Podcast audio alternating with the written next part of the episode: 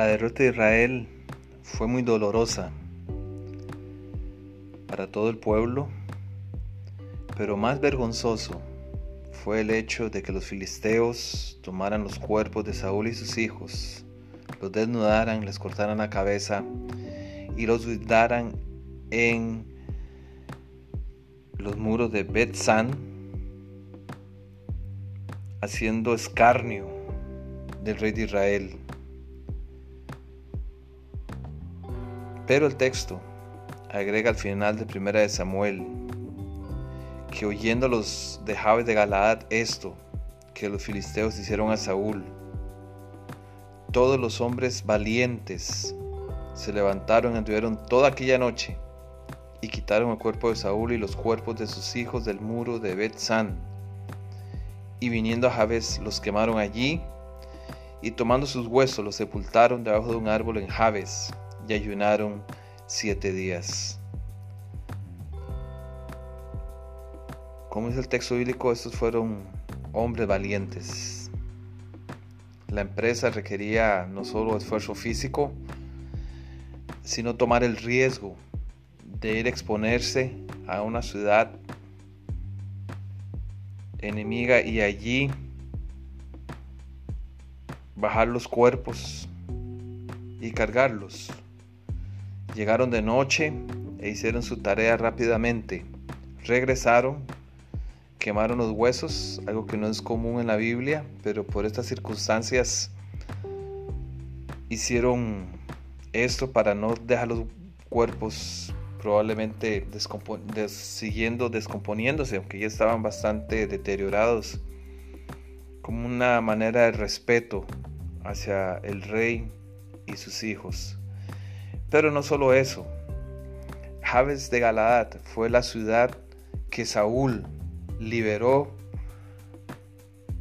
con sus hombres al principio de su reinado, cuando el rey de Amón amenazó con destruir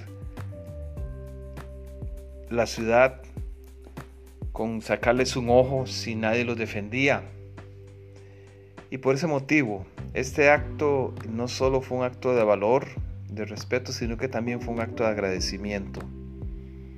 Y eso es lo que se debe destacar de estos hombres de Jabes de Galaad. No solo fueron valientes, sino que mostraron una actitud de agradecimiento hacia el rey quien en su momento los había salvado y los había liberado. Y eso es algo importante de practicar en nuestra vida, el ser agradecidos, el no olvidar lo que otros han hecho por nosotros. Saúl, como lo revela el texto bíblico en 1 Samuel, fue un hombre que se fue convirtiendo en tiránico, caprichoso, pero aún así, eso no le quitó el hecho de que había hecho esto, estos actos de misericordia al principio de su reinado y que los hombres de Jabes de Galaad reconocieran esa actitud. Pero encontramos también que no solo ellos mostraron esa actitud, cuando David supo, recién nombrado rey en Judá, en la ciudad de Hebrón,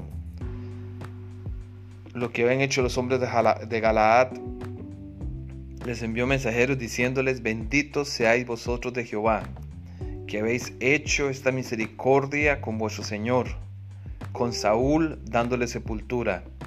Ahora pues Jehová haga con vosotros misericordia y verdad, y yo también os haré bien por esto que habéis hecho. Esfuércense pues ahora vuestras manos y sed valientes. David reconoció el acto. Y alguno podría decir, bueno, lo hizo porque él ahora tenía el camino libre para ser el rey. Y eso facilitó. Y en un espíritu de ganar favores políticos dio este mensaje.